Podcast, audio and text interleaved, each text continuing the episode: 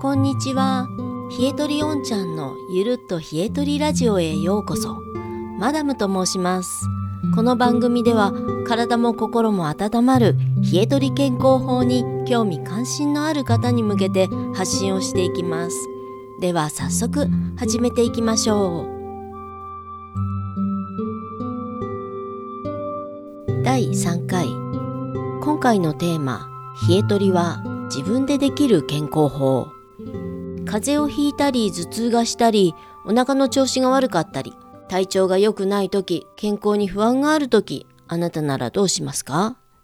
第一の選択肢は病院に行ったり薬を飲んだりすることじゃないでしょうか。大抵の人は病院や薬で治そうとすると思います。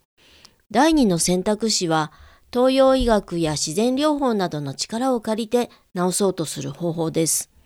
漢方や針生体、薬草など西洋医学ではない自然に近い形のものを取り入れて元気になろうという方法です。そして第3の選択肢は他に頼らず自力で自分の力で元気になろうというものです。毎日の食生活や生活習慣、運動などで元気になる方法です。断食、ウォーキング、呼吸法、ヨガなどがそうですね。昔は体の調子が良くない時も今みたいに簡単に病院にかかることはできなかったんじゃないでしょうか。大抵のトラブルは自分で治していたと思います。もちろんペストやコレラなどの伝染病や破傷風、結核など今とは違う病気で簡単に命を落とすこともあったでしょう。社会が豊かになり毎日お腹いっぱい食べ科学が発達したことで過酷で危険な労働が減り、便利で安心できる世の中になりました。でも一方で、糖尿病やがん、脳卒中、アトピー、化学物質過敏症、喘息、生理痛など、昔はなかった、あるいは少なかった現代病と言われる病に脅かされるようになりました。現代病の多くは体の管理をお医者さんや健康診断、常備薬や健康食品などの自分以外の誰かあるいは何かに委ねちゃったことの結果なんです。本来人は動物と同じように自分で治る力を持っています。冷え取りの実践は半身浴や足湯、靴下の重ね履き、湯たんぽ、天然素材の服、布ナプキン、腹巻き、呼吸、運動、小食、よく噛むこと、引用語行にのっとった食事などです。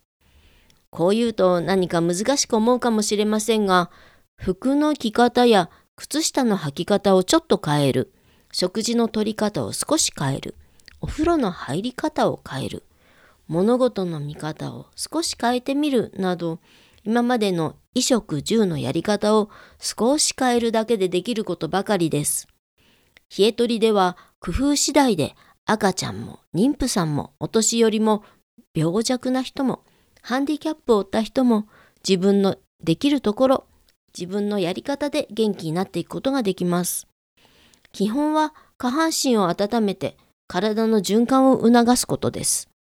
デトックスも免疫力アップも自然治癒力も前向きな自分もまずは血が体をしっかり巡ることから始まります。冷え取りには特別な機器や施設も薬物もいりません。下半身を温める。ただそれだけで健康になれるとしたら、こんなに素晴らしいことはありませんね。第一の選択肢である西洋医学にはできるだけお世話にならずに、基本は自分でできる第三の選択肢の冷え取りなどで体を整えて、体調が優れない時、バランスが崩れた時にはちょっとだけ第二の選択肢の漢方や生態などにお世話になる。それが私たちの体にとっても、そしてお財布にも優しいことなんじゃないでしょうか。